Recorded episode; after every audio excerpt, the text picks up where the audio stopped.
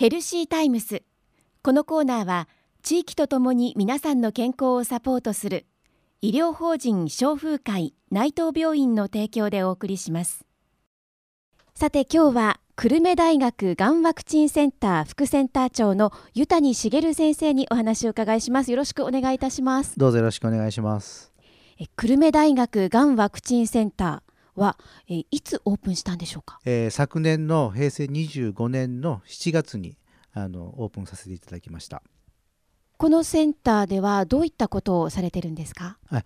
えー、実際にがんワクチンを患者様に投与させていただいて臨床効果を検証する施設です。えー、まあ、検証といいましても内容的には、まあ、がんがどれだけ大きくなった小さくなったということとかどれだけ延命効果が出たかというそういうことが臨床効果として一つ検証します。もう一つは、えー、がんワクチンというのはえー、免疫治療ですので、はい、えー、免疫の活性がどれだけ上がったかということも同時に検証しています、うん、その2つを検証する施設というふうに考えていただければいいと思います。はい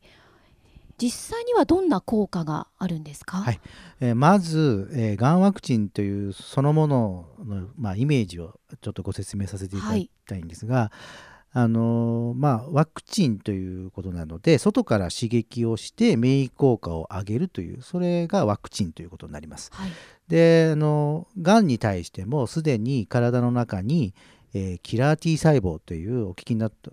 方もいらっしゃるかもしれませんが、キラー T 細胞というがんと戦っている、えー、リンパ球がもうすでに体の中にいるんですね。はい、でそれを、えー、外からワクチンで刺激してあげることによって数を増やして、はい、少しでもがんと戦えるような状況にしようというそれ、そういう免疫療法の一つになります。で、えー、まあイメージですけども、はい、あのまあ、抗がん剤、まあ、っていうのがありますね、えー、えー、俗にか、えー、化学療法と言いますけども、はい、まあ、抗がん剤は例えるならばえー、爆弾ですね。爆撃ですね。爆撃で爆弾を落とすので当然がん細胞にも、えー、ダメージはえー、きますけども、はい、正常な細胞にもダメージがくると。もう一気にドーンとやっつけちゃうという感じですね、はい、なので当然副作用が大きいということになります、はい、それに対して、えー、先ほど申しました通り、えー、ワクチン療法というのはもうすでに体の中にいる細胞がんをやっつける細胞を増やすので、はい、えー、それほど副作用がほとんどないということ、それからまあ全然その作用基準が違いますので、うん、あのまあまあ、言う例えるならば、まあ、体の中で、まあ、ゲリラ戦を挑むっていうかねどこにでもこう行ってがん細胞をやるあの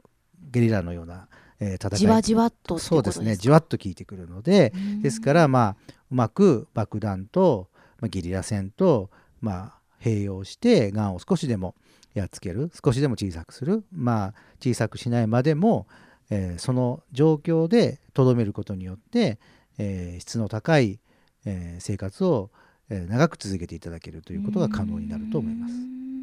そしてですね今、まあ、臨床効果として、えー、あるのは研究が一番進んでいるのは前立腺がんです。はい、で、えっと、前立腺がんというのは、まあ、ホルモン療法が第一選択薬なんで選択治療なんですが、はい、ホルモン療法が効かなくなった患者さんの、えー、治療方法があまりないんですね。で強い抗がん剤を使用するんですが、えー、今我々がやっている研究ではその抗がん剤を使用した患者さんと、えー、ワクチン単独で、え治療した患者さんの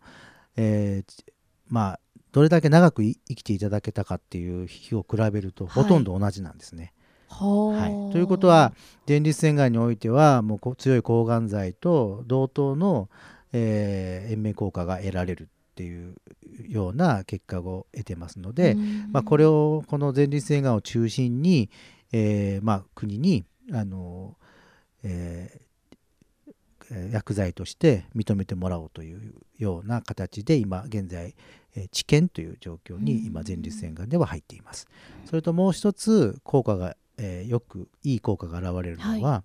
い、えー、脳腫瘍ですね。で脳腫瘍ですね。脳腫瘍の中の、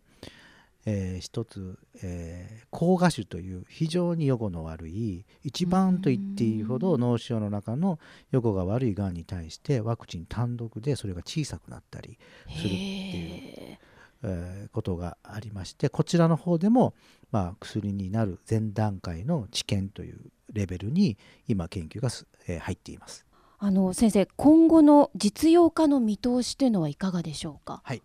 えー先ほど申しました通り前立腺がんと脳腫瘍の膠芽腫では今治験をやっております。はい。で治験の結果が良好であれば、えー厚生労働省に薬事申請というふうに要するに薬として認めてくださいという申請をして、はい。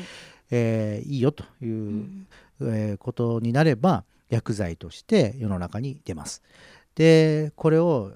今後3年以内に全ての薬事申請まで行って結果が出るを、今考えています。そして他の眼種ですね他の眼種に関しては、えーま薬として認められればその適用を拡大してもらうということである程度のあの今からの研究で効果が認められるということが、えーデータが示すことができれば、えー適用拡大という形で他のがんにも、えー使用させていただくと。そういうふうな、えーことを考えています。うん。期待しています。今日は久留米大学がんワクチンセンター副センター長の湯谷茂先生にお話を伺いしました。湯谷先生どうもありがとうございました。こちらこそどうもありがとうございました。ヘルシータイムスこのコーナーでは誰もが気になる健康に関するさまざまな話題。睡眠や禁煙正しいダイエットなど身近な話題を医療の見地からお話しします。また久留米大学のがんペプチドワクチンの話をはじめがんに関する最先端医療についても解説していきます。健康な生活は正しい知識から来週もぜひお聞きください。ヘルシータイムス。このコーナーは地域とともに皆さんの健康をサポートする医療法人消風会内藤病院の提供でお送りしました。